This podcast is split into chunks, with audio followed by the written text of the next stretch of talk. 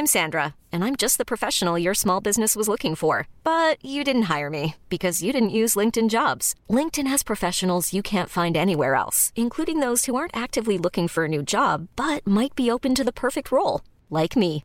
In a given month, over 70% of LinkedIn users don't visit other leading job sites. So if you're not looking on LinkedIn, you'll miss out on great candidates like Sandra. Start hiring professionals like a professional. Post your free job on linkedin.com/achieve today.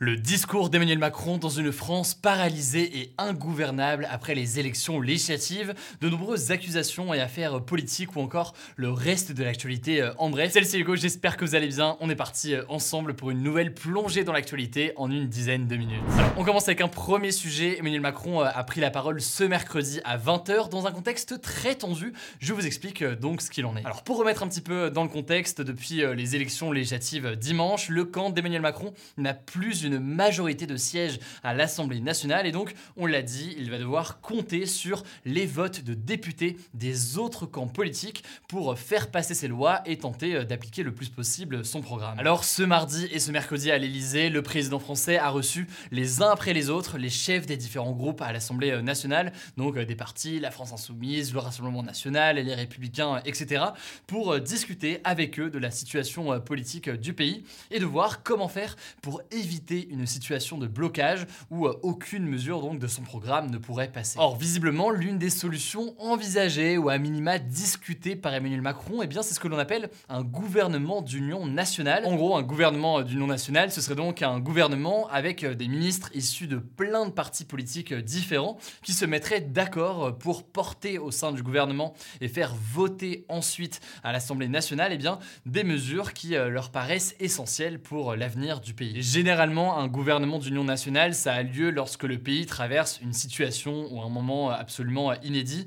L'exemple peut-être le plus célèbre, c'est le gouvernement d'union nationale du 21 novembre 1945, à la libération donc, lorsque tous les partis se sont réunis d'une certaine façon pour gouverner ensemble et euh, initier la reconstruction euh, donc du pays. Et ce qui fait penser que Emmanuel Macron euh, y pense, c'est qu'il a évoqué cette possibilité avec plusieurs eh bien, chefs de partis et donc de responsables politique, notamment avec Fabien Roussel, donc le leader du Parti communiste français et l'ex-candidat à la présidentielle, qui a expliqué que eh bien, Emmanuel Macron lui avait euh, évoqué euh, cette idée. En tout cas, suite à cette idée qui est donc apparue, qui a été euh, évoquée, eh bien, eh bien, les principaux partis politiques ont immédiatement refusé de faire partie de ce gouvernement d'union nationale, en indiquant que, eh étaient dans l'opposition et que donc ils s'opposaient à la politique d'Emmanuel Macron et que ce serait incohérent d'aller rejoindre le gouvernement dans cette situation. Alors, je le disais, vous l'avez peut-être suivi, le président français Emmanuel Macron a donc euh, pris la parole ce mercredi soir à 20h. C'était un discours assez court et dans ce discours, eh bien, il a expliqué qu'il avait euh, pris acte des résultats des élections euh, législatives et donc de cette volonté clairement de changement de la part des Français. Alors, il n'a pas annoncé un changement de gouvernement ou alors un changement de Premier ministre. Par contre, et là c'est un élément qui est intéressant par rapport à ce que je vous évoquais à l'instant sur le gouvernement d'union nationale, il a expliqué que l'hypothèse d'un gouvernement d'union nationale n'était euh, désormais pas justifié et que cette option avait effectivement été euh, refusée par euh, les chefs des partis qu'il avait rencontrés. Autrement dit, donc, ça a dû être a priori effectivement une option sur la table, mais cette option a été exclue puisque les principaux partis politiques ont tous refusé de prendre part à un tel gouvernement national. Alors pour autant, et ça on l'a beaucoup senti dans le discours, le président français a quand même réaffirmé que le pays avait besoin, selon lui, de réformes pour avancer, notamment aussi de mesures sur le pouvoir d'achat euh, par exemple, au vu de la situation euh, actuelle. Il a donc semblé euh, mettre la balle un petit peu dans le camp des partis politiques face à lui. En gros, si on lit entre les lignes, eh bien, il demande à l'opposition et au gouvernement de faire un choix, soit de collaborer avec lui sans forcément faire partie d'un gouvernement du non national, mais eh bien de pouvoir participer et voter éventuellement des lois qui seraient importantes selon lui pour faire avancer le pays. Soit autrement dit, de refuser de participer à tout ça, mais donc d'une certaine façon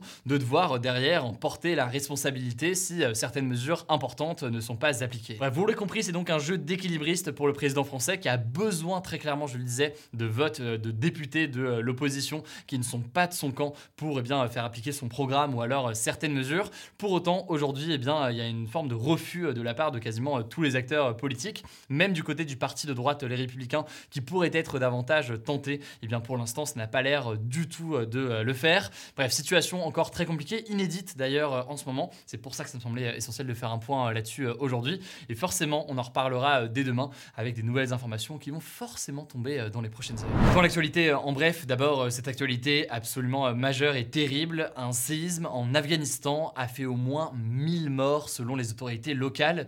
Le tremblement de terre avait une magnitude de 5,9 sur l'échelle de Richter, ce qui est très puissant. Et il a eu lieu dans la nuit de mardi à mercredi dans le sud-est du pays. Il faut savoir que la situation en Afghanistan est déjà très très compliquée euh, depuis euh, l'arrivée au pouvoir des talibans, avec un certain nombre de mesures qui ont été euh, mises en place, notamment eh bien, qui restreignent les droits des femmes, mais aussi eh bien, avec des aides internationales qui ont été coupées suite eh bien, à l'arrivée au pouvoir de, de, ce groupe islamiste armé. Alors évidemment, les conséquences donc, de ce séisme sont absolument immenses. Ça me semblait donc essentiel de l'évoquer déjà aujourd'hui. Évidemment, dès qu'on a plus d'informations sur les détails dans la semaine, on en reparlera. Dans l'actualité, il y a aussi cette enquête. Selon le magazine Marianne, deux femmes ont porté plainte contre Chrysoula Zakharopoulou, qui est la toute nouvelle secrétaire d'État et donc membre du gouvernement chargé du développement de la francophonie et des partenariats internationaux.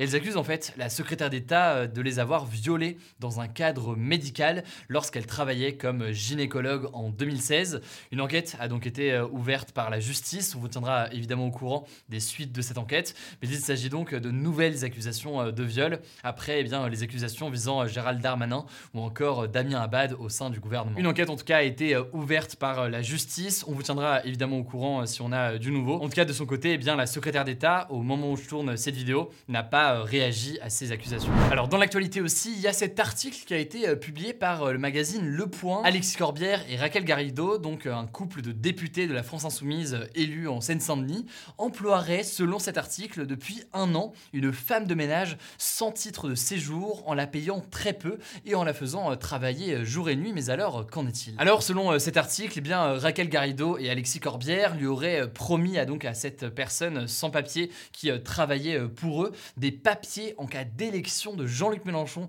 à la présidence de la République ou s'il devient Premier ministre. Par ailleurs, toujours selon cet article, eh bien, il la ferait également travailler jour et nuit, à la fois dans une maison à Bagnolet, à la fois dans un appartement à Paris, la faisant même parfois dormir sur le canapé. Par ailleurs, Le Point a consulté des messages dans lesquels on verrait Raquel Garrido refuser de payer son employé avant de lui dire que, je cite, monsieur, donc Alexis Corbière, lui donnerait 150 euros pour la semaine. Alors cet article a fait beaucoup réagir, certains accusant le couple, alors que de son côté, Raquel Garrido donc nie complètement et en bloque les faits. par ailleurs, dans un communiqué qu'elle a diffusé sur Twitter, elle rappelle que le journaliste à l'origine de l'article, Aziz Zemouri, a déjà été condamné pour diffamation dans le cadre de son travail. Par ailleurs, dans la foulée, eh bien, un certain nombre de personnes, notamment des journalistes ou même des personnes politiquement opposées à Raquel Garrido, ont douté pas mal de eh bien, cet article qui a été diffusé par le journaliste donc Aziz Zemouri. Ils doutent notamment des captures d'écran qui ont été postées sur Twitter par le journaliste, puisque si on creuse dans le détail, ils paraissent potentiellement réalisés à partir d'un montage. Bref, au moment où je tourne cette vidéo, un certain nombre de personnes, dont des journalistes, doutent de la fiabilité de ces informations. C'est ce qui fait d'ailleurs, c'est intéressant de le voir, qu'un certain nombre de médias, pour l'instant, n'ont pas relayé cette information. De mon côté, ça me semblait intéressant de faire un état des lieux au vu de ce que l'on sait aujourd'hui. Évidemment, dès qu'on a plus d'informations, je vous tiendrai au courant et ce, dès demain. 17 élèves de l'école d'ingénieurs AgroParisTech expliquent avoir été victimes de viols au cours de leurs études. Ça fait suite à une enquête menée par la direction qui pointe aussi que 140 étudiants ont été victimes d'agressions sexuelles avec contact, je cite. Alors le rapport explique que ces agressions ont notamment lieu eh bien, lors de moments festifs et qu'il y a beaucoup de pression mise sur les étudiants, déjà pour boire de temps en temps beaucoup d'alcool, mais aussi une pression pour que certains aient des rapports sexuels.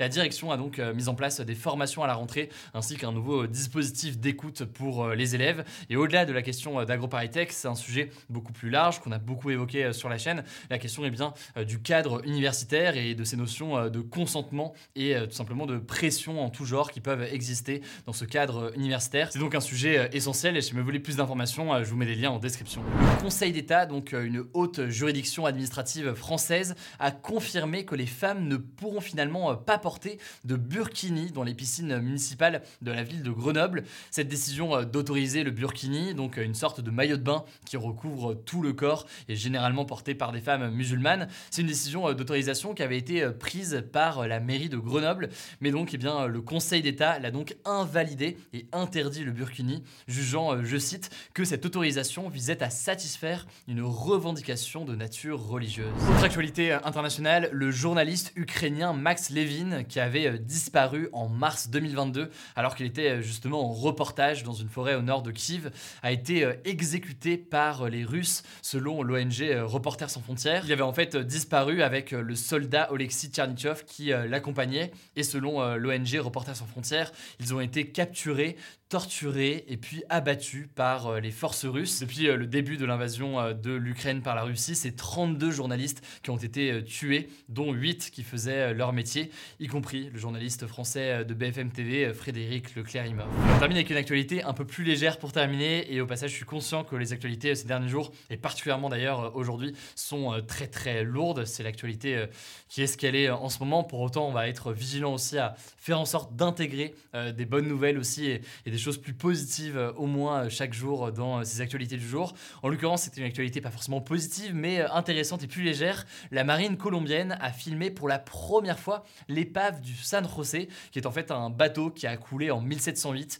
qui a été localisé en 2015 au large de la Colombie, mais dont il n'existait aucune image jusqu'ici. Alors apparemment, cette épave contiendrait un trésor d'une valeur de 17 milliards d'euros. C'est donc absolument énorme. Il y a évidemment de l'or, de l'argent, mais aussi euh, des pierres précieuses présentes dans l'épave euh, du bateau. Alors pour le moment, il y a seulement la marine colombienne qui sait précisément ce qu'il y a euh, dans l'épave et où elle se trouve. Le gouvernement espère donc qu'il pourra récupérer ce trésor. Mais il se pourrait que l'Espagne, eh bien, à qui appartenait donc ce bateau en 1708, s'en mêle et essaie de récupérer potentiellement certains éléments. Bref, ça promet, évidemment, on suivra ça. Voilà, c'est la fin de ce résumé de l'actualité du jour. Évidemment, pensez à vous abonner pour ne pas rater le suivant, quelle que soit d'ailleurs l'application que vous utilisez pour m'écouter. Rendez-vous aussi sur YouTube ou encore sur Instagram pour d'autres contenus d'actualité exclusifs. Vous le savez, le nom des comptes, c'est Hugo Décrypte. Écoutez, je crois que j'ai tout dit. Prenez soin de vous et on se dit à très vite.